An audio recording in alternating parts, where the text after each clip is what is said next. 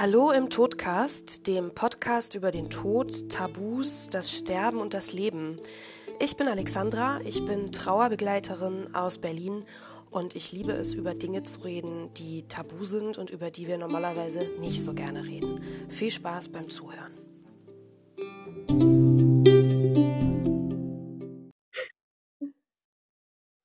Hallo, liebe Zuhörer, herzlich willkommen zu einer neuen Folge vom Todcast Podcast.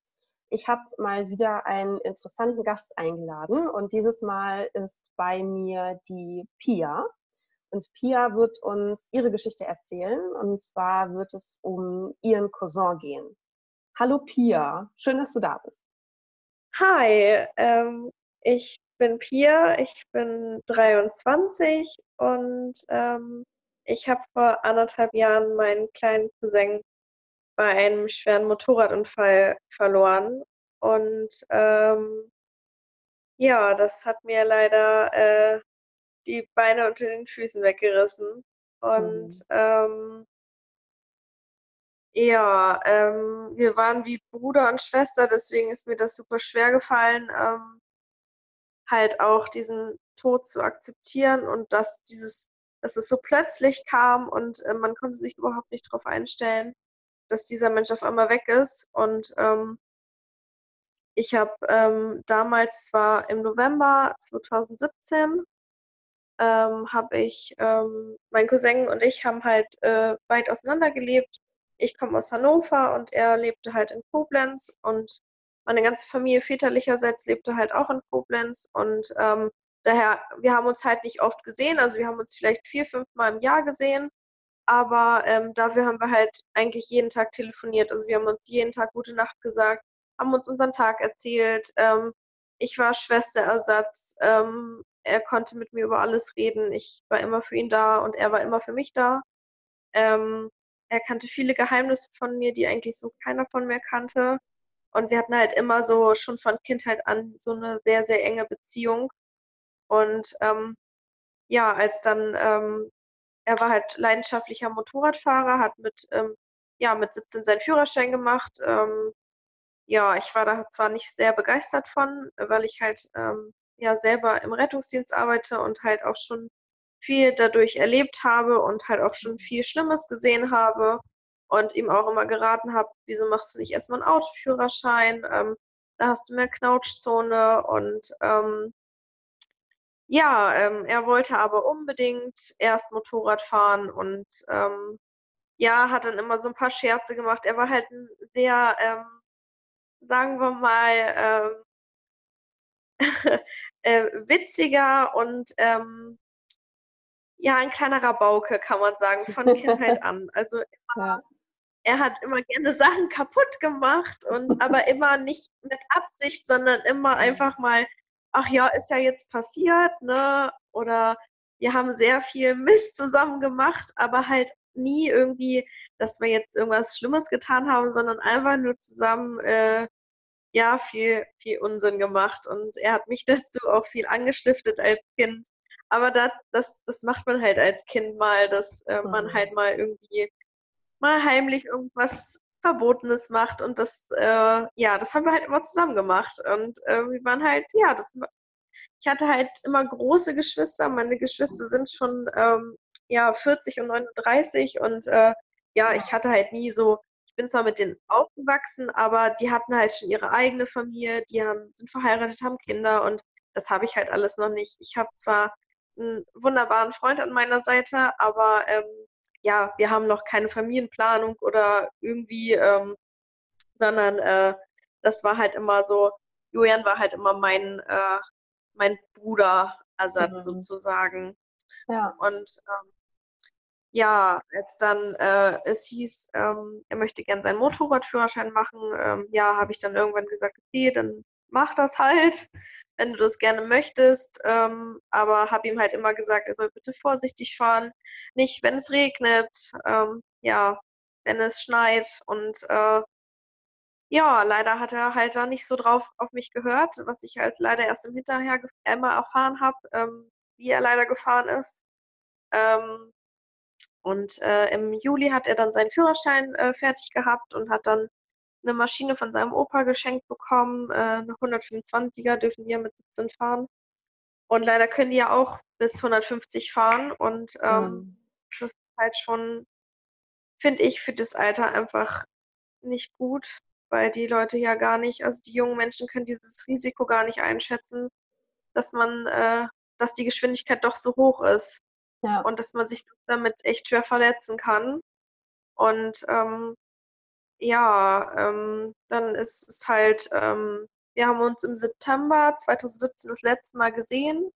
Wir waren auf ähm, der Hochzeit meines Cousins ähm, und äh, habe ich damals auch seine, seine erste große Liebe kennengelernt. Ähm, seine Freundin, die äh, wunderbar war. Das war ein wunderbares Pärchen. Ich habe das mega genossen, dass er halt auch glücklich ist und dass er ähm, halt auch erfahren durfte, was Liebe ist. Und mhm. das ist echt im Hinterher finde ich das total schön, dass er das wenigstens erleben durfte, mit so jungen Jahren ähm, ja schon Liebe zu erfahren, was man ja manchmal halt nicht hat. Ja. Ähm, in so jungen Jahren. Und äh, 17 ist ja auch kein Alter, leider. Mhm. Er hat ja eigentlich noch das ganze Leben vor sich.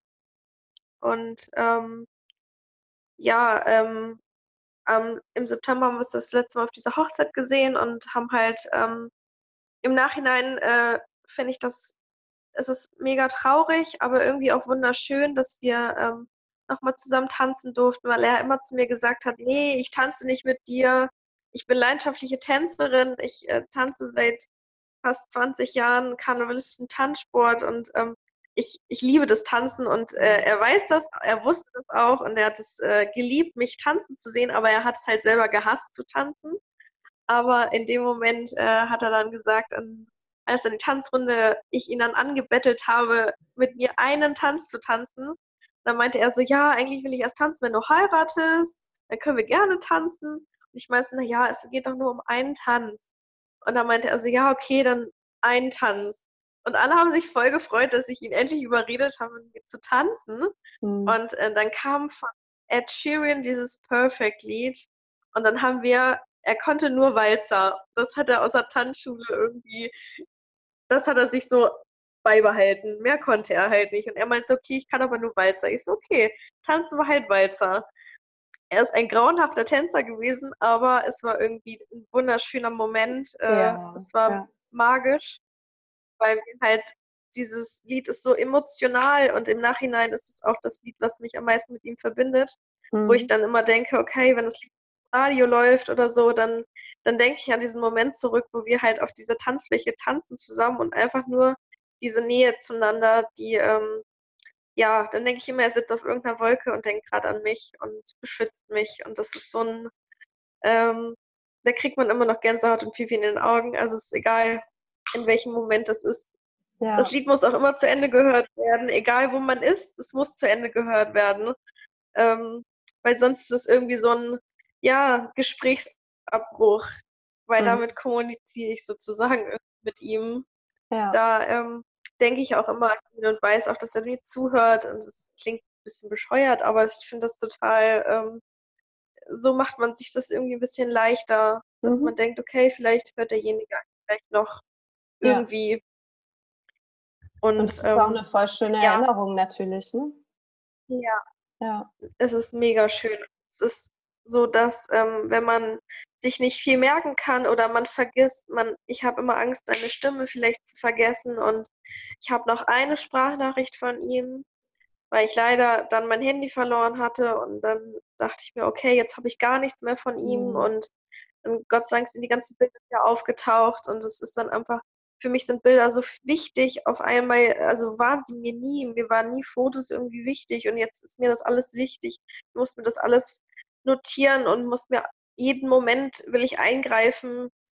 Wenn ich jetzt mit meinem Freund irgendwie, wir waren an einem Wochenende, waren wir auf einem Festival und ich wollte unbedingt Fotos machen. Ich muss ganz viele Fotos und Erinnerungen machen, dass ich bloß alles ja in, in diesem Moment einfange, dass ich ähm, das genießen kann, mhm. solange ich diesen Menschen noch habe. Das ist so, ähm, ja, das hat mich irgendwie so ein bisschen, ähm, ich finde es ist ja nichts Schlimmes, aber es ist halt schon manchmal für die Mitmenschen ein bisschen anstrengend, wo du sagst, okay, schon wieder ein Foto, warum will sie jetzt ein Foto? Mhm. Diese Fotos. Ja. Also ja, aber ich finde das, das ist halt dann habe ich wenigstens das Bild. Und wenn es Mhm. nur eine Erinnerung ist. Ja. Aber man hat diese, diese eine Erinnerung. Ich bin so froh, dass wir, wir haben so wenige Fotos, Jürgen und ich zusammen gehabt, ähm, dass wir an der Hochzeit noch Fotos zusammen gemacht haben und da sind die schönsten Fotos entstanden, die ich jetzt alle äh, auf einer Leinwand gedruckt habe, äh, damit ich sie äh, bloß groß habe und ähm, Mhm. immer, ja, immer an diesen Momente zurückdenke, an den letzten Tag mit ihm. So, das ist halt, ähm, ja, wenn man nach 17 Jahren auf einmal plötzlich aus dem Leben gerissen wird, ist es halt einfach ähm, unfair. Ja. Also ich fand es in dem Moment einfach unfair, warum, warum er jetzt Mhm. gehen muss und andere, die vielleicht einfach, ja, ja, warum nicht der Opa zuerst oder dass man diese Reihenfolge irgendwie einhalten kann. Das ist erst Opa, dann Mama und dann, Mhm. dann irgendwann wir in 60, 70 Jahren, aber doch noch nicht jetzt. Ja. Und ähm, das wird sich auch lange für mich verarbeiten, dass er jetzt nicht mehr da ist. Also ich habe mir ganz oft, ähm, heute sogar noch, wo ich sage, boah, ähm, ist er wirklich tot oder ist er doch nur im Zeugenschutzprogramm? Also Mhm. ich habe so oft gedacht, okay, ähm, ich träume einfach, er ist im Zeugenschutzprogramm, dann weiß ich, er lebt irgendwo auf irgendeiner Insel und muss sich nur verstecken, ähm, einfach damit ich äh, irgendwie ein gutes Gefühl dabei habe. Mhm. Und das ist schon, schon krass. Ja.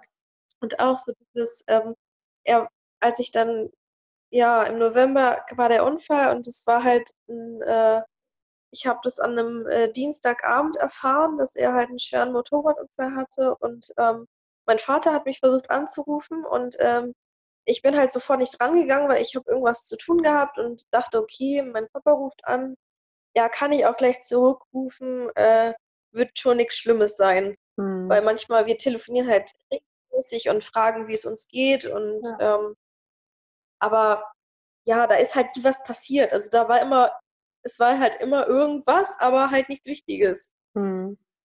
Und dann äh, wollte ich zurückrufen, habe ich eine SMS von ihm bekommen und da stand dann nur, diese SMS werde ich auch niemals löschen, weil das, wenn ich die lese, kriege ich immer noch Gänsehaut und Tränen in den Augen. Da stand nur, äh, ja, äh, mein lieber Schatz, äh, Julian hatte einen schweren Motorradunfall und wir wissen nicht, ob er die Nacht überlebt. Er, hat, die, Mhm. sch- er hat sehr schwere Verletzungen. Äh, bitte ruf äh, Frank, also sein, sein Papa, nicht an, sondern ruf mich an und frag, wenn irgendwas ist. Und ich war mega geschockt. Ich habe nur geschrien und äh, ich kann, ich habe auch mega den Blackout. Ich weiß nicht mehr, was ich gedacht habe. Ich glaube, ich habe wirklich nur gebrüllt und habe mich auf den Boden geschmissen und äh, weiß nur, dass meine Mutter mich in den Arm genommen hat und hat gesagt, es, es wird alles gut. Irgendwann wird alles gut. Und ähm, der schafft das schon.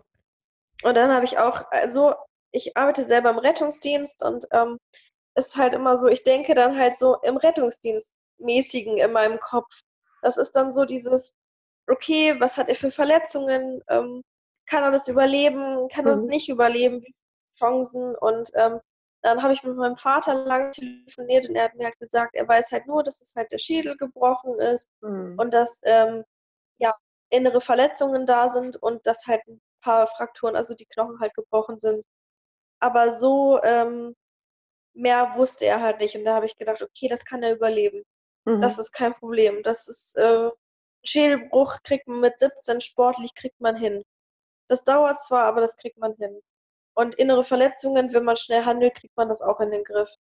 Und ähm, so habe ich dann halt einfach diese Nacht auch überstanden, wo ich sage, okay, der schafft das schon. Der ist ein Kämpfer, der kriegt das hin. Der würde mich jetzt niemals im Stich lassen. Mhm. Und ähm, ja, ich habe halt den Rest halt einfach gar nicht gewusst. Und das war so dieses, ähm, ja, ich ähm, lag dann, ich habe, eigentlich kann ich gut alleine schlafen. Mit, rein, äh, mit damals 21 kriegt man das eigentlich gut alleine hin, aber Mhm.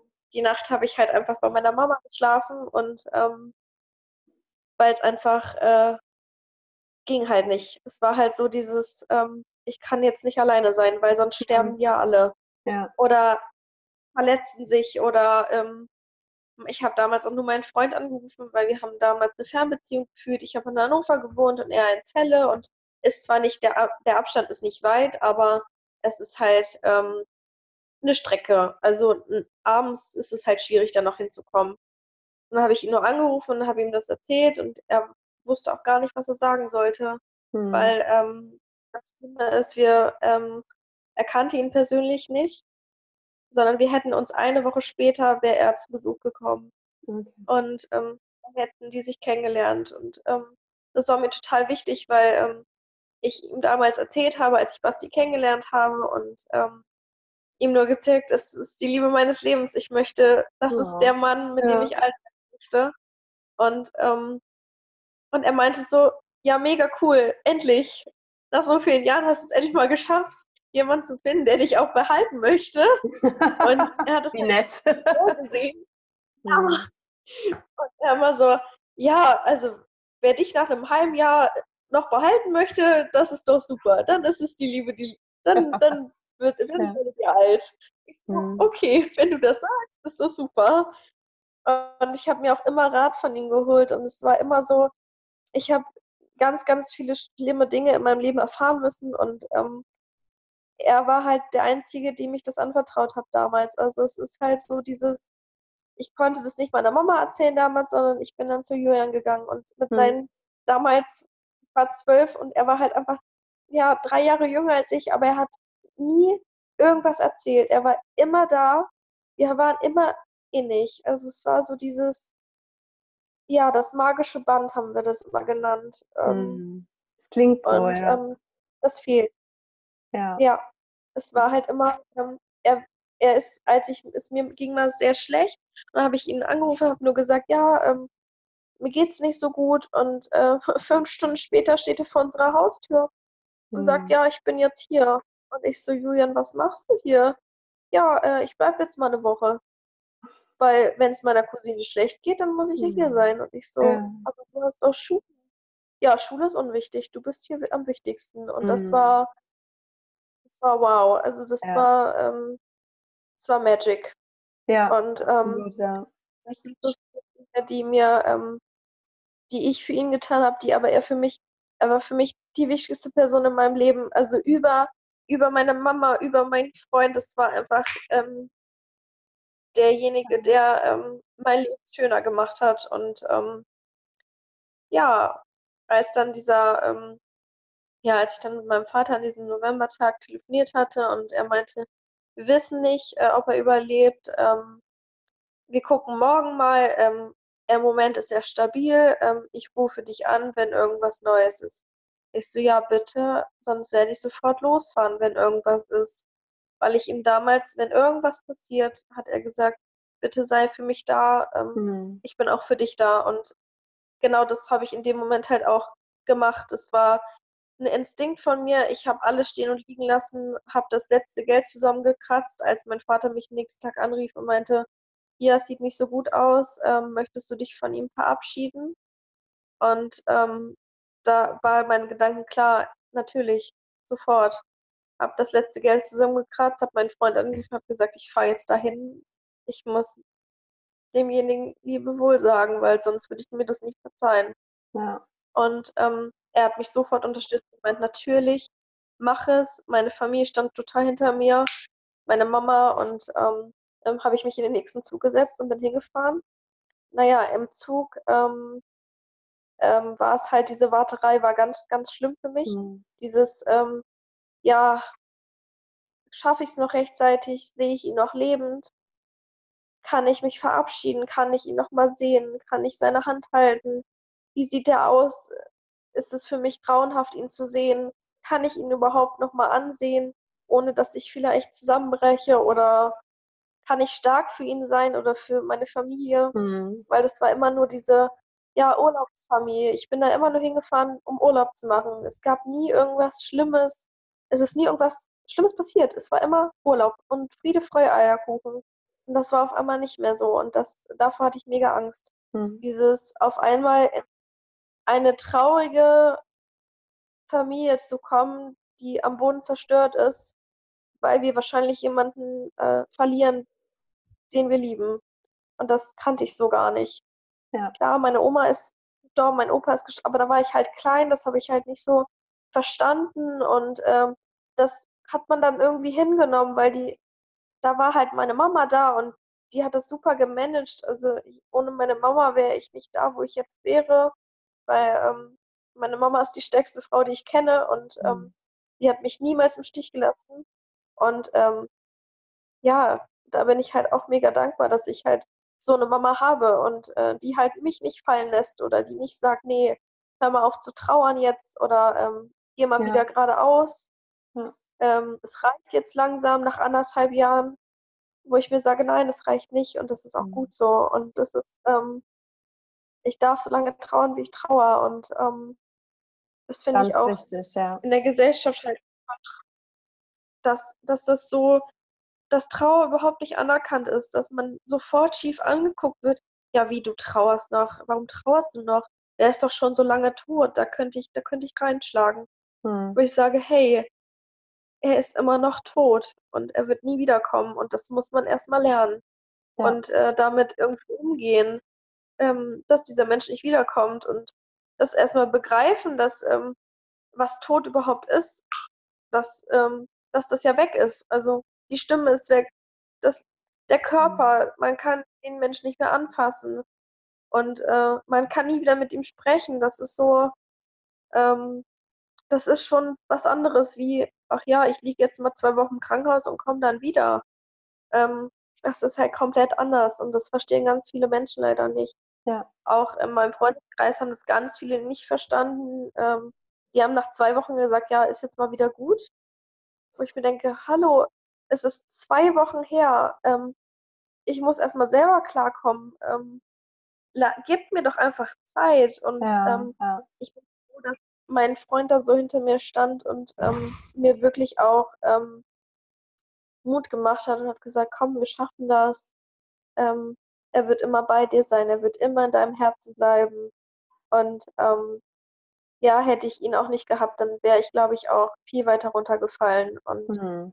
ähm, da bin ich ihm auch sehr, sehr dankbar. Ich weiß, dass ich damals sehr anstrengend war und äh, dass es auch nicht leicht mit mir war, aber dass er das immer durchgehalten hat und immer auch heute noch hinter mir steht, Mhm. ähm, egal was passiert. Und das ist einfach, ähm, ich finde, man muss einem Menschen nicht 500 Mal am Tag sagen, dass man ihn liebt, sondern muss einfach in dem Moment, wo es einem schlecht geht, wenn man da hinter einem steht, das ist viel mehr als einmal sagen, ich liebe dich, sondern das ist einfach ein Leben teilen und das ist wunderschön, dass man, Ja. dass ich sowas erfahren darf, auch Ja. trotz Traurigkeit und äh, viel Kummer, den ich gerade habe. Ähm, Mhm. Ja, weil, weil sonst wäre ich nicht hier, Mhm. weil dann hätte man irgendwann auch keine Kraft mehr weiterzumachen. Ja, Hätte man nicht den Rücken von, von Freunden, von der Familie, von meiner Mama, von meinem Freund. Es ist halt schon eine Umstellung, auf einmal halt, ähm, ja, ein weniger zu haben. Ja. Vor allen Dingen Gerade der, weil der, ihr so der eng wart, wichtigsten war eigentlich. ja. Vor allen Dingen auch so, wäre es jetzt zum Beispiel eine Erkrankung gewesen, eine Krebserkrankung oder so, dann, ja, ich glaube, dann wäre es ein wenig leichter mir gefallen, weil ich hätte mich verabschieden können. Mhm. Und so konnte ich mich überhaupt nicht verabschieden. Mhm. Es war so, als ich mich verabschiedet habe, war er hirntot. Und Mhm. er lag halt nur an den Maschinen. Ich weiß hundertprozentig, dass er mich gehört hat und dass ich, vielleicht will ich es mir auch nur einreden, aber ich finde es total wichtig, dass ich mir das sage, Mhm. weil, ähm, ja, wenn du immer arbeitest, siehst du das alles so rational und äh, ich möchte halt auch meine Gefühle, ähm, dass die halt auch, ähm, auch recht haben. Weil Ja. ich stand in diesem Raum, bin da reingegangen und habe ihn gesehen und dachte, oh mein Gott, Mhm. das ist nicht nur mein Julian, das ist einfach nur noch heftig. Also wenn man so krasse Kopfverletzungen hat, was ich ja alles erst hinterher erfahren habe, dass man die Schädeldecke entfernen musste und dass, ähm, Mhm. ja, dass äh, es halt einfach zu spät ist. Und ähm, klar, es wäre kein Leben mehr für ihn gewesen. Es, vielleicht, es wäre noch nicht mal mehr Saban gewesen und das ist einfach für einen 17-Jährigen kein Leben und kein Zustand. Ähm, das wünscht man sich, das wünscht man sich dem engsten Feind noch nicht mal. Dann einfach nicht mehr kein Bewusstsein mehr zu haben. Ja. Und äh, ja, er hat halt von Anfang an halt auch gesagt, er möchte gern Organspender sein und ähm, egal was, mit, was, was ihm passiert, er hat halt auch sehr viel Witze darüber gemacht, was ich im Nachhinein ganz schlimm irgendwie finde. Das äh, tut Mhm. mir mega weh. er hat ganz oft, als er zu uns bei Besuch war im Sommer, wo er gerade den Führerschein hatte und meine Mama ist halt auch komplett gegen Motorräder. Also, mhm. weil sie halt ja. selber auch im medizinischen Bereich arbeitet und wir sind immer so, ach komm, äh, nimm ein Auto, bitte nimm einfach ein Auto. Und er meint, nee, dann werde ich halt Organspender und ich sterbe mit oh. viel Liebe auf dem Bein. Ich so, oh Gott, äh, Wie makaber, ne? Ja, ganz, aber so, so war er leider echt manchmal, mhm. wo er, er hat einfach auch nicht nachgedacht. Mit 17 denkt man einfach auch nicht so weit. Man mhm. denkt, ach, passiert schon nichts, passiert schon nichts. Ja, man, man freut sich halt die ganze auch. Zeit. Ne? Man denkt sich so, jetzt mache ich endlich den Führerschein und dann hat man noch eine Maschine unterm Arsch, so ungefähr, und dann geht's los, ne? Klar. Dann will man es erstmal genießen. Ja. Ne? Hm. Ja. Und auch dieses, ja, immer, ach, ich fahre in der 30er-Zone, fahre ich immer 30. Und ich habe gehört, dass er mit 70 in der 30er-Zone geballert ist. Da wusste ja. ich, okay, irgendwann muss es passieren. Irgendwann ja. wäre es passiert. Und wenn es nicht in drei Monaten gewesen wäre danach, sondern dann wäre es ja. nach einem halben Jahr passiert, aber es wäre irgendwann passiert. Mhm. Und ähm, das ist halt, finde ich, total schlimm, dass, ähm, ja, wie er das so gesagt hat, auch mhm. zu meiner hm. Mama, so, ja, ähm, ach, dann werde ich halt Organspender. Und meine Mutter so, sag mal, spinnst du? Nein, das wirst du nicht du wirst ein langes Leben haben, weil du vernünftig fahren wirst. Und da, da wusste ich schon, okay, der fährt nicht vernünftig. Habe ihm immer wieder, wenn wir telefoniert haben, gesagt, bitte, bitte fahr vernünftig. Fahr nicht bei Regen, fahr nicht bei Schnee, fahr nicht bei Glatteis. Und in Koblenz ist halt die Verhältnisse einfach auch noch anders. Auf dem Berg ist es einfach kälter als unten hm. bei uns in Hannover. Das ist einfach ja. kompletter Unterschied. Ähm, ja, an äh, dem Tag war es wohl, dass er ähm, von der Arbeit wohl nach Hause fahren wollte. Und ich habe ihm aber an dem Tag halt, wir haben telefoniert, habe ich gesagt, er sollte bitte bei meiner Tante schlafen, weil die wohnt halt da.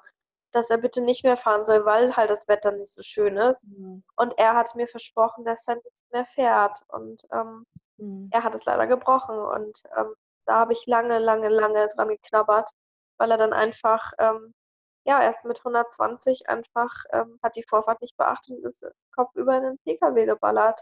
Mhm. Und das hm. ist einfach. Und da war mir auch klar, als ich das dann gehört habe, natürlich ist dann alles kaputt, weil ja. der Helm ist zerbrochen, wow. der Kopf war komplett kaputt. Es waren mega viele Einblutungen ins Hirn bis in den Hirnstamm mhm. rein. Also war halt einfach nichts mehr zu machen. Und ähm, das ist schon heftig. Ja. Im Nachhinein finde ich es immer noch total krass und kriege immer noch Gänsehaut, wenn ich an seinem. Ja, ich habe halt nicht mehr so. Ich habe das letzte Bild immer noch im Auge und mhm. ähm, wie er da liegt und der Kopf ist einfach riesig, weil einfach, ja, das Hirn halt fast platzt und das ist schon, ja. ist schon nicht so schön. Ja. Und vor allen Dingen, wenn du da reinkommst und total am Zittern bist und gar nicht weißt, ähm, ja, wie du jetzt reagieren sollst, wo du ihn anfassen darfst, dass er keine Schmerzen hat und mhm. wo du ihm nicht wehtun kannst, obwohl dein, dein Bewusstsein ja weiß, okay, er hat keine Schmerzen mehr. Aber man weiß es ja nicht. Vielleicht ja. hat er ja doch Schmerzen oder ja. vielleicht hat er doch noch was mitbekommen. Man weiß es ja einfach nicht. Und dann habe ich ihm einfach, ich habe ihn auch das erste Mal einfach angeschrien und habe einfach nur gesagt, was das soll, ähm, warum er mich jetzt alleine lässt, warum er so mhm. beschissen ist und scheiße schnell fährt und nicht aufpasst. Und ähm, dann habe ich mich auch sofort wieder entschuldigt und habe gesagt, es ist okay, ich, es ist okay, hm. du darfst gehen. Das, ich ja. bin dir nicht böse, aber eigentlich bin ich ihm böse. Und ähm, das ähm, habe ich ihm halt alles ins Ohr geflüstert. Und ähm, ja, irgendwie habe ich ihm dann noch alles gesagt, was ich ihm sagen wollte, weil ich wusste nicht, okay, ähm, wie läuft das jetzt ab? Ähm, soll ich ihm jetzt alles sagen? Soll ich ihm nichts sagen? Soll ich ihm einfach nur sagen, dass ich ihn liebe? Oder habe ich ihm einfach alles erzählt. Alles, was ich gerade mhm. auf dem mhm. Herzen hatte, habe ich ihm einfach ja. erzählt. Ja. Dann noch, ich sollte ihm damals drei Küsse, also ich habe ihm drei Küsse gegeben von meiner Mama, von meinem, ja, ja, von meinem Stiefvater und von mir. Und ähm, ich wusste aber nicht, wo ich ihn küssen sollte, weil überall waren Schläuche und ja. ich dachte mir, okay, äh, Stirn geht nicht, äh, ja, Gesicht geht irgendwie auch nicht und dann habe ich einfach nur seine Schulter geküsst, weil das die einzige freie Stelle an seinem Körper war, die nicht verletzt war. Wahnsinn. Und ähm, dann habe ich ihm gesagt, es ist heftig. Ich fand es auch mhm. ganz, ganz krass. Überall Sensateure und Schläuche mhm. und überall Intubation, Beatmungsgeräte, Hirnströmmessungen, wo du dachtest, oh Gott, Hilfe. Ja. Ja. Und ähm, ich habe mir dann einfach gesagt, okay, ähm, nimm diese Chance, die Gelegenheit, das ist das letzte Mal. Und das dir bewusst zu werden, dass es jetzt das letzte Mal ist, dass ich diesen Menschen sehe, war einfach nur schrecklich. Ja. Und dann habe ich ihm einfach nur ins, Ohr geflüstert, dass ich ihn über alles liebe und dass er bloß auf mich aufpassen soll, sonst bin ich ihm böse. Und dann, ähm, klar, mein, mein Hirn sagt mir, okay, ähm, das, was aus seinem Auge gekommen ist, ist einfach nur die Muskeln erschlaffen, Tränenflüssigkeit kommt raus, aber für mich hat er halt geweint. Und mhm. das, ähm, weil halt eine Träne rauskam. Und genau in dem Moment, wo ich auf Wiedersehen gesagt habe. Und ähm, das hat mir Gänsehaut beschert. Es war ganz, ganz ein sehr, sehr emotionaler Moment für mich, weil ähm, ich war die ganze Zeit, ich habe nicht einmal geweint, nur ähm, im Zug halt auf der Hinfahrt und als ich auf Wiedersehen sagen musste, ähm, sonst war ich halt immer stark und ähm, war auch für, mein, für meine Familie stark, für meinen Papa stark, ähm, für meinen Onkel, für meine Tante, alle, ja, weil ich ja die, die Medizinerin sozusagen in der Familie bin, so wie die immer sagen. Mhm. Ja, mein Vater meinte auch zu mir auf die Station, ja, ich bewundere dich, dass du so solchen Menschen helfen kannst, äh, die, die so aussehen. Ich könnte das nicht. Ähm, mhm. Boah, bin ich da stolz auf dich. Und da dachte ich mir, ja, das ist halt mein Job. Aber ja. ähm, das ist jetzt etwas anderes, weil es ist meine Familie. Ja. Das ist jemand, den ich liebe und kenne. Und, äh, das ist schrecklich. Das kann man nicht vergleichen mit jemandem, den man nicht kennt.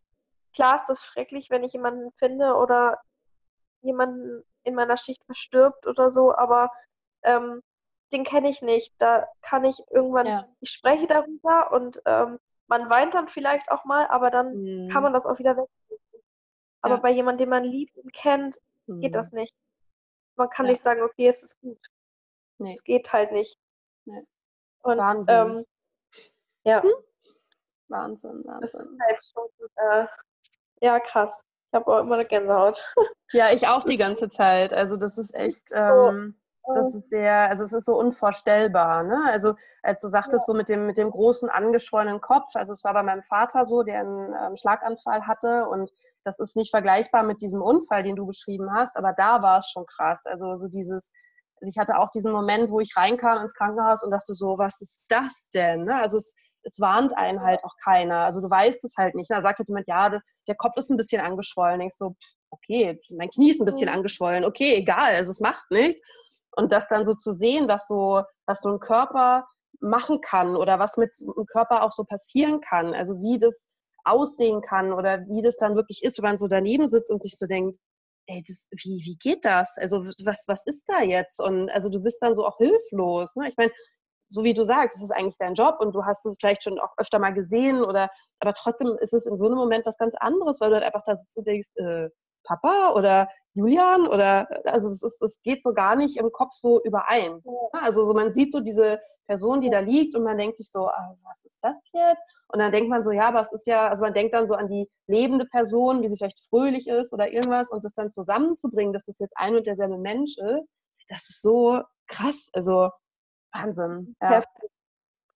Da hat es halt, halt bei mir jetzt auch erst im Krankenhaus Klick gemacht. Also mhm. es hat mhm. wirklich auch erst Klick gemacht, als ich ihn gesehen habe und dann musste ich mhm. auch, ihn anfangen, ob er es auch wirklich ist. Mhm. Weil ich habe ich habe ihn zwar erkannt, aber ich wusste nicht, okay, vielleicht ist es doch wer anders. Ich habe mir ja. das mal gewünscht. Ich so, ach, das ist bestimmt irgendwer anders. Ja. Ähm, das ist er nicht. Er, er liegt im Nebenraum und ihm geht es eigentlich gut. Und mhm. ähm, ja, bis ich dann gemerkt habe, es ist einfach nicht so. Ähm, und bis dann das Thema halt auch Organspende kam und äh, man halt selber auch die Entscheidung treffen muss, so, okay, ähm, soll die Organe gespendet werden. Ähm, er wollte das immer, also haben wir das halt entschieden, dass wir mhm. das machen. Mhm. Und ähm, dass ich halt auch äh, in diese Entscheidung halt mit einberufen worden bin, wo ich sage, okay, ähm, krass, dass ähm, er mir das zutraut, ähm, das zu machen, ähm, war halt auch ein Liebesbeweis irgendwie. ja. dass er wusste, ich mache schon das Richtige. Mhm. Und ähm, ja, das ist so, ähm, er sollte dann halt auch ähm, nach die Organentnahme waren halt erst fünf Tage später. Und ich musste halt nächsten Tag halt wieder nach Hause. Ähm, ich hätte auch da bleiben können, aber irgendwie, ja, bin halt auch Tänzerin und hatte halt nichts das darauf das kommende Wochenende auch ein Turnier und dann habe ich einfach gesagt, okay, dann tanze ich für ihn. Und äh, mir war aber gar nicht klar, ich dachte, okay, er wird ja eh wieder gesund. Das mhm. hat bei mhm. mir halt noch gar nicht irgendwie Klick gemacht, dass er jetzt tot ist. Ja. Und ähm, ich bin dann nach Hause gefahren und ähm, ja, mein, mein Freund hat mich dann ähm, von zu Hause abgeholt und ich war wie in so einer Zeitschleife. Mhm. Ich war halt nicht da, war zwar da, aber irgendwie war ich auch nicht da. Ich habe nur auf die Uhr geguckt. Ich habe nur auf diesen Anruf gewartet, dass es jetzt losgeht. Ähm, ja, und das war, mein Freund hat mich versucht abzulenken. Wir sind zu meiner besten Freundin gefahren.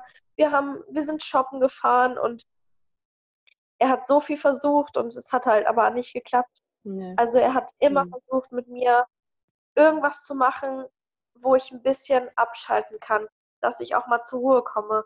Ich habe ähm, nicht geschlafen, ich wollte sein T-Shirt die ganze Zeit anhaben. Ähm, ich habe nur von ihm gesprochen ähm, und äh, für ihn war das halt auch super, super anstrengend auch, ähm, mich da wieder rauszukriegen, ähm, indem iss mal was bitte, trink mal was mhm. bitte, auf Toilette zu gehen. Sowas waren so alltägliche, normale Dinge, habe ich vergessen.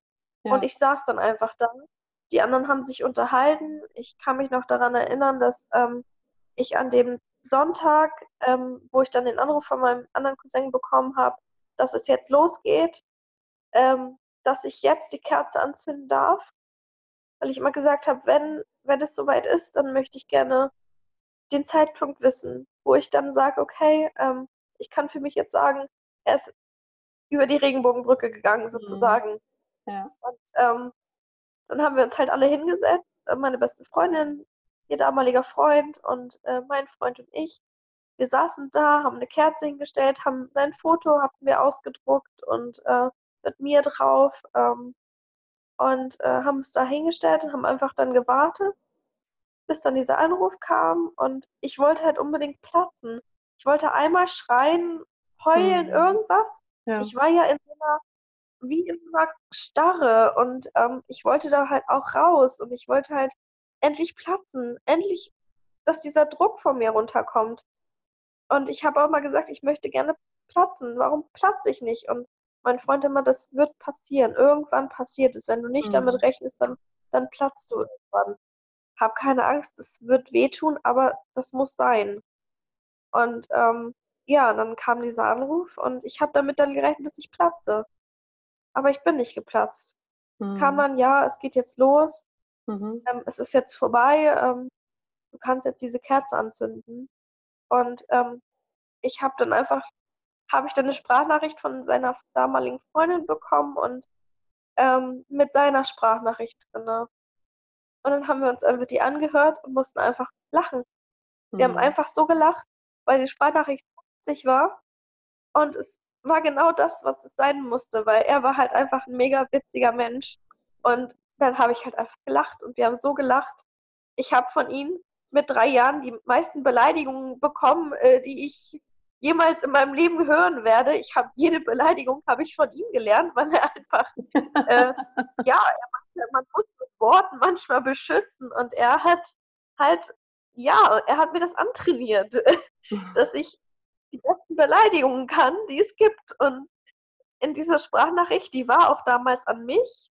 Mhm. Das war das Schöne daran, weil er sagte auch, hi Pia und äh, wie es mir geht. Und dann hat er mir halt irgendwelche Beleidigung an den Kopf geworfen und was er denn selber ist. Und es war so witzig. Und wir saßen alle und wir haben so gelacht. Mhm. Und dann liefen auf einmal bei meinem Freund die Tränen runter und dann liefen meine Freundin die Tränen runter und ähm, ja, und ich saß dann da und dann konnte ich endlich weinen und dann wusste mhm. ich, okay, ähm, es ist jetzt, es ist jetzt vorbei. Ja. Und ähm, aber ähm, er hat mich immer kleiner Zwerg genannt, weil ich halt sehr klein bin und ähm, er war halt ein Riese, er war fast ein, er war über 1,90 groß und ich bin halt 1,57, ich bin halt ein kleiner Specht und er immer, ja, du kleiner Zwerg, ne? Und ähm, ja, ähm, ich habe ihn immer mein Schmetterling genannt. Ich weiß auch nicht warum, aber er war halt immer mein Schmetterling. Und ähm, dann war halt total der emotionale Moment, weil dann haben wir das Fenster aufgemacht, dann war ein Regenbogen da. Es war mega der schöne Moment, weil ich wusste, okay, vielleicht geht er jetzt gerade rüber und ähm, setzt sich dahin und ist angekommen und mhm. hat jetzt endlich Frieden und hat keine Schmerzen und es geht ihm gut. Und dann kam ein kleiner Schmetterling reingeflogen und hat sich auf meine Hand gesetzt. Und es war, äh, ich saß da und ich so, wow. Und dann habe ich einfach nur Hallo Julian gesagt. Und ähm, da kriege ich jetzt Tränen in den Augen. Ja, ich auch. Ähm, das ist so schön. Wir heulen jetzt eine Runde. Ähm, und er das ist so, das war so krass und alle mhm. guckten so, wow, was, das war so, ja, ja das war wieder unser Magic-Moment. Und ja. da wusste ich, okay, äh, das ist in Ordnung. Ähm, ich ja. darf jetzt auch weinen. Und äh, dann habe ich einfach nur gesagt, ich wünsche dir eine gute Reise. Und dann hatte ich mich beruhigt und dann wusste ich sofort, okay, äh, er fliegt jetzt weg, weil ich habe mich ja beruhigt. Es ist ja jetzt, mhm. er kann mhm. jetzt, er kann jetzt wieder gehen. Jetzt ein bisschen besser. Und ähm, das hatte ich ganz oft. Also ich glaube eigentlich an sowas überhaupt nicht. Aber seitdem er nicht mehr da ist, ist es so, ähm, mhm. ich bin chronisch krank, bin halt oft im Krankenhaus und habe halt auch echt seit Julians Tod halt echt schlimme Phasen hinter mir gebracht und auch zwei Operationen und ähm, viele, viele, viele, viele Krankenhausaufenthalte und äh, mhm. ich brauchte halt viel Kraft und ähm, die hat Gott sei Dank mir auch meinen Freund gegeben, ähm, obwohl es für ihn auch echt nicht leicht ist und ähm, wir auch oft in einer Krise waren, wo wir dachten, okay, schaffen wir es doch nicht. Aber ähm, unsere Liebe war immer stark und egal, ob wir, ich bin diejenige, die so oft sagt, ich liebe dich, er muss mir das gar nicht oft sagen. Er hat mir das, und wenn er es mir nur viermal in unserer dreijährigen Beziehung gesagt hat, aber das war immer ehrlich und das war mhm. immer mit vollem Herzen. Ähm, ich weiß auch, ähm, wir hatten gestern so eine Situation, ich ähm, habe seit dem Januar so psychogene Anfälle, wahrscheinlich auch durch die Trauer und ähm, bin halt in einer psychosomatischen Klinik und ähm, ja, ähm, macht das halt für mich, dass ich halt mehr ähm, über mich weiß und über halt auch, wie ist der Stand der Dinge in meinem Kopf und komme ich damit alleine klar oder halt nicht. Und äh, das ist halt jetzt so eine Ausprobierphase. Ähm, ja, wenn es mir nicht gefällt, dann kann ich immer nach Hause gehen. Mein Freund hat mir am ersten Tag, ich bin seit Montag hier und äh, er hat mir, er hat mich in den Arm genommen und hat gesagt, es ist egal, was passiert. Ich werde dich immer abholen, egal wann. Wenn du nicht mehr möchtest, wenn du irgendein schlechtes Gefühl hast, ich hole dich ab. Mhm. Und ich stehe immer hinter dir. Ich werde dich nicht verlassen. Ich werde immer hinter dir stehen. Und wir kriegen das zusammen hin. Und dann finden wir was anderes für dich. Wenn das halt nichts für dich ist, ja. dann, dann warten wir halt sieben Monate. Dann ist das halt so. Ja. Aber ähm, er hat mir in dem Moment gesagt, dass er sich niemals von mir trennen wird, weil wir das halt bei unserer Liebe einfach stark ist. Und ähm, wir haben schon so viel Scheiße durchgemacht zusammen und wir sind immer noch ein Herz und eine Seele. Und wenn wir uns manchmal anzecken, das ist halt manchmal so. Ja, oder wenn er manchmal mega genervt von mir ist, hm. weil, er, weil ich zu viel rede oder weil ich ihn total nerve. Wir sind jetzt erst vier Monate zusammengezogen und es ist halt komplett eine Umstellung für mich auch. Ich habe meine meine Heimatstadt verlassen. Ich bin nach Celle mhm. gezogen. Wir haben jetzt ein kleines Reihenhaus. Es ist halt viel, viel, viel Arbeit, ähm, die man halt zu Hause bei Mama nicht hat.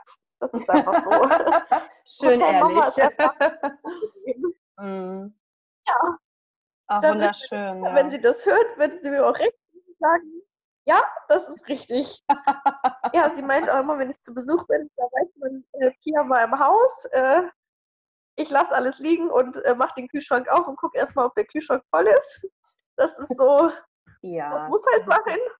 Ja. Und es ist auch, finde ich, einfach wichtig, dass ähm, man halt auch, ähm, halt auch wieder immer zurückgehen kann nach Hause und zu Mama kann und ähm, auch ja. wenn man schon ein bisschen älter ist. Und ich finde auch, mit 23 darf man auch noch Kuschelzeit mit Mama haben. Absolut. Das ist total wichtig. das darf nie aufhören. Also das ist vollkommen in Ordnung. Wenn, also wenn das für alle so passt, dann absolut. Man bleibt ja auch für die Eltern immer das Kind. Also. Genau. Und meine Mama ist so, wenn sie, wenn sie kommt und ähm, ich freue mich auch, sie ist gerade im Urlaub und das hat sich auch verdient. Ähm, und wenn sie dann mich hier besucht und dann werden wir erstmal zwei Stunden nur quatschen über mhm. alles, äh, was in einer Woche passiert ist. Weil so normal hören wir uns mindestens alle drei Tage. Mhm. Und wenn wir mhm. nichts voneinander hören, dann schreibt eine Stelle WhatsApp, dass es einem gut geht. Und ähm, ja, das ist so, ähm, hätte ich sie nicht, dann ähm, glaube ich, ähm, wäre ich nicht so stark mhm. und bin auch, wäre nicht so stark geworden. Ja. Weil meine Mama hat immer gesagt, es lohnt sich immer zu kämpfen und irgendwo am Ende des Weges ist auch wieder Licht. Und ähm, ja. das habe ich mir irgendwie eingeprägt. Und das ist auch wichtig, finde ich. Ja. Ja. Sehr schön. Magst du kurz vielleicht sagen, was psychogene Anfälle sind? Weil ich bin mir nicht sicher, ja. ob das jeder irgendwie weiß und jetzt damit was anfangen kann. Also irgendwie. Ja, klar. Ähm, also psychogene Anfälle, es kommt drauf an. Es gibt ganz, ganz viele verschiedene Formen. Also mhm. bei mir ist das so, äh, dass ich ähm, halt so Krampfanfälle habe, wenn ich zum mhm. Beispiel irgendwelche Trigger habe. Das sind äh, zum Beispiel, ähm, es kann ein Wort sein, es kann ein Geräusch sein, ein Gefühl sein. Bei mir hat es jetzt viel ähm, ja, mit Julian zu tun. Ähm, mhm. Zum Beispiel, ähm, ich fange dann an, irgendwas zu erzählen, was äh, wir eigentlich schon gemacht haben. Wir waren gestern spazieren, mein Freund und ich, und ähm, ja, am Ende des Spazierens habe ich dann gesagt, ja, können wir jetzt nicht mal spazieren gehen? Und mein Freund so, wir waren doch gerade spazieren.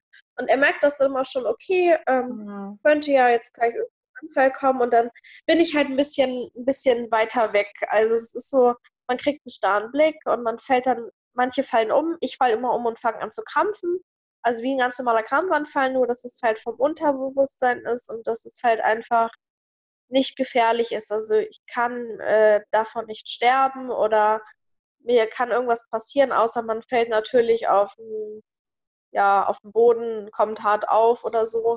Meistens merke ich das auch noch oder mein Freund äh, hat den Ausblick jetzt schon. Also mhm. der äh, fängt mich immer auf oder es ist erst zweimal was passiert, wo ich mich wirklich verletzt habe aber normal kann man das ähm, unverletzt gut überstehen. Man ist dann halt sehr viel müde danach, schläft ja. viel, ähm, ja. ja, hat nicht mehr so viel Appetit, weil der Körper halt auch viel, viel zu kämpfen hat mit den Krampfanfällen und man nimmt viel ab.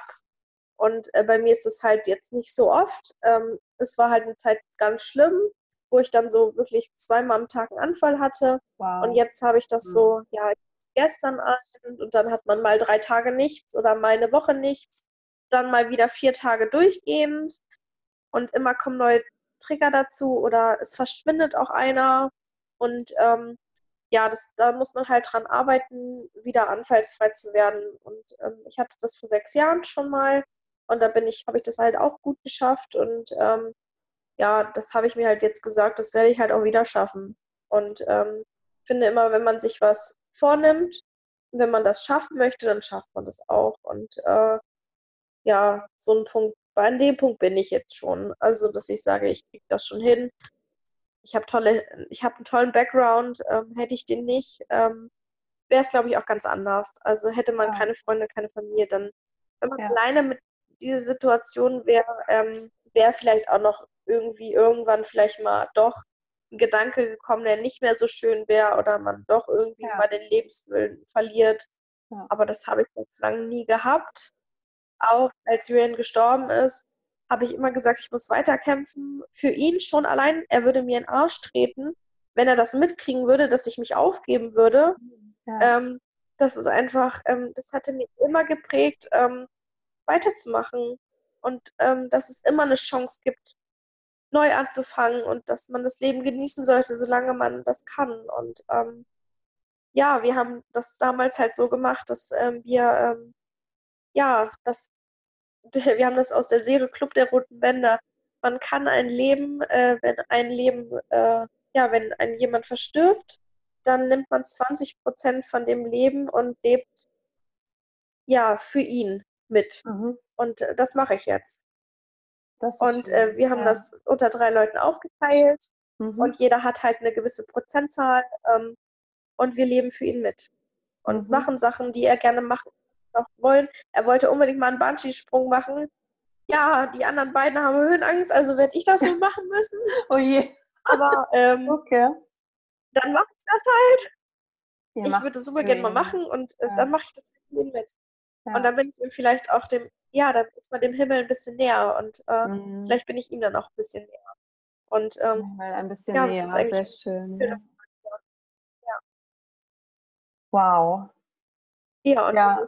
wenn Link mich besuchen kommt, ist immer emotional. Und der kommt echt öfter. Also es ist schon krass. Also der war jetzt in, innerhalb von anderthalb Jahren, ich glaube, ich hatte sechsmal so eine, so eine Sache. Also immer, wenn ich im Krankenhaus liege und es mir wirklich schlecht geht, ist dann auf einmal ein Schmetterling irgendwo am Fenster oder ist wirklich in Rauch geflogen, fliegt mhm. dann da rum mhm. und dann denkt, wow, krass. Ja.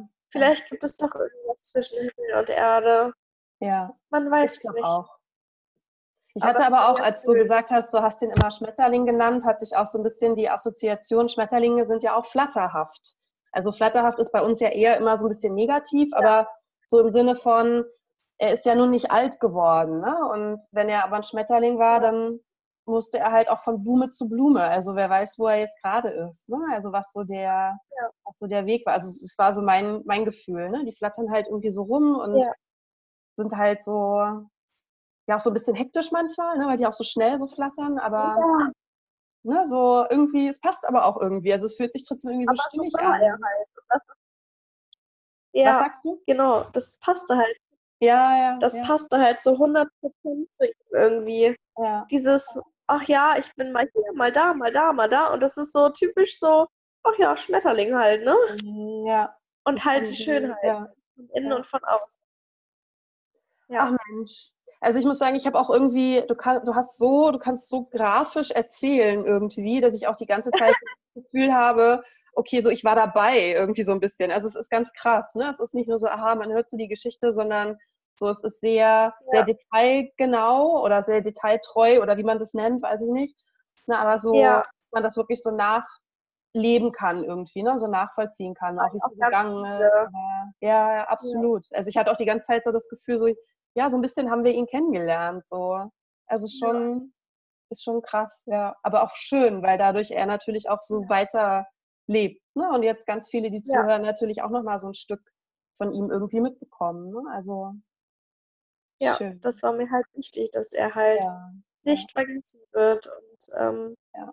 das wird er auch nicht, Gott sei Dank. Ja, ich denke auch. Dafür werde ich schon sagen. ja, ich glaube auch. Wunderbar.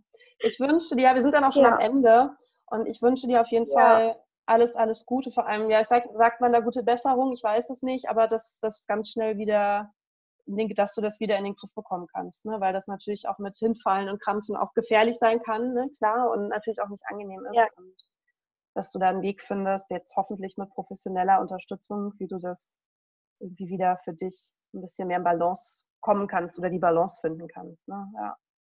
Aber ganz lieben Dank, dass ja, du das die Geschichte... Ich. Ja, ich denke auch. Ja, Wenn nicht, wäre was komisch.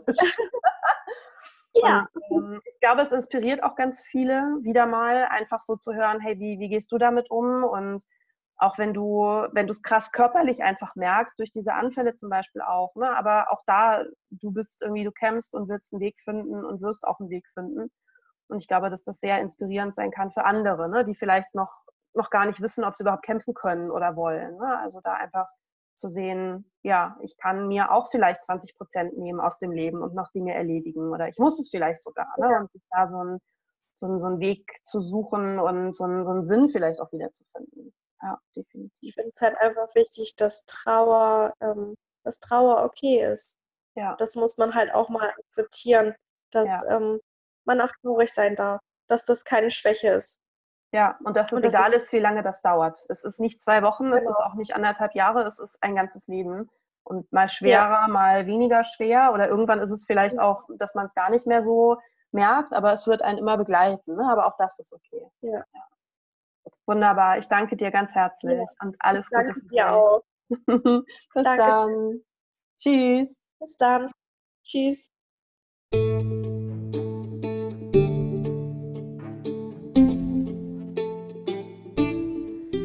Vielen Dank fürs Zuhören. Ich bin Alexandra aus Berlin, Trauerbegleiterin und Coach bei Krisen und Verlust. Bei mir findest du natürlich Trauerbegleitung, Einzelcoaching, aber auch Gruppenworkshops, um leichter mit der Trauer umgehen zu können, auch Online-Trauergruppen. Und wenn du auch eine Geschichte zu erzählen hast und Gast in meinem Podcast sein möchtest, dann melde dich. Du findest meine Kontaktdaten unter www.leid- und freud.de.